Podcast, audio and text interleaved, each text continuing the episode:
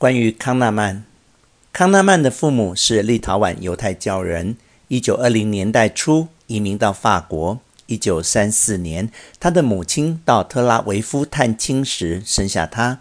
他小时候跟家人住在巴黎，父亲是一家大化学厂的研究主管，事业做得不错。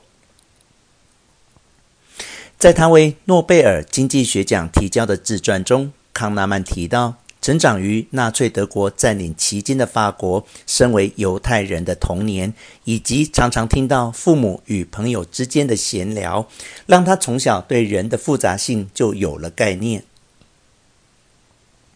或许这就是这种经历让他对心理学产生了兴趣。当时，法国犹太人跟其他德国占领区的犹太人一样，被送进集中营，死在集中营。康纳曼的父亲有一次被捕，德国人竟以为抓错人，把他放走。康纳曼自己有一次违反宵禁，德国亲卫队员以为他不是犹太小孩，不但开车载他回家，亲切搂抱后，拿出自己小孩的照片给他看，还给他一些零用钱。回到家后，他对母亲曾说过的“人性既复杂又有趣，永远无解”有了一番体悟。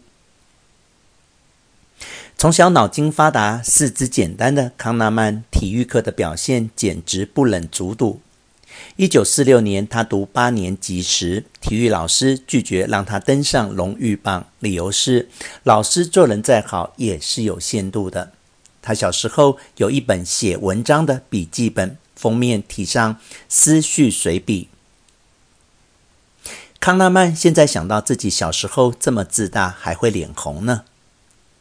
第一篇文章是他在快满十一岁时写的，内容谈到信仰，还引用哲学家巴斯卡的名言：“信仰是心之所见的上帝。”接着写道：“心中要看到上帝，可能很难体验，也非时时灵光。因此，人们创造出教堂与管风琴音乐，让信仰所带来的兴奋感有更可靠的来源。”写这段话的小孩对心理学还真有点天分。搬到巴勒斯坦后，康纳曼的生活彻底改变。原因之一是他重读八年级，不再是班上年纪最小、体力最差的人，而且也交了朋友。他找到更好玩的消遣，不再只是躲起来写文章。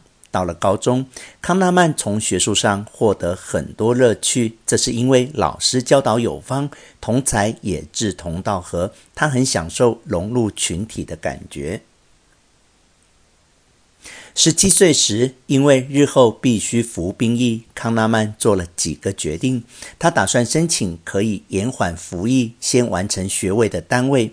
这表示他暑假必须到军官学校受训，服役内容也必须跟所学专长有关。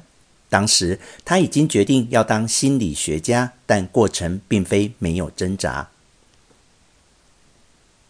他青少年时感兴趣的问题，像是人生的意义、上帝的存在、不捣蛋的理由等等，都属于哲学问题。但他后来发现，相较于上帝存在与否，他更感兴趣的是什么原因让人相信上帝存在。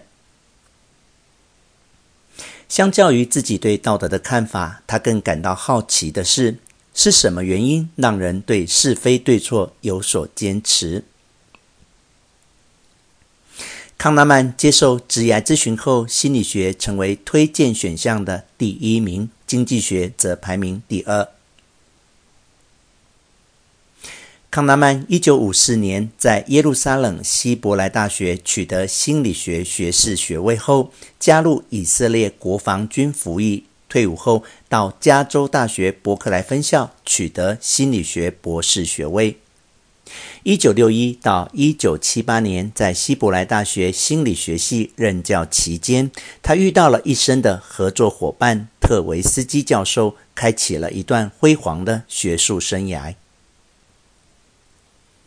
康纳曼和特维斯基几乎形影不离，时常漫步在希伯来大学的草地上，坐在小咖啡馆里，或在他俩共同的办公室喝着咖啡。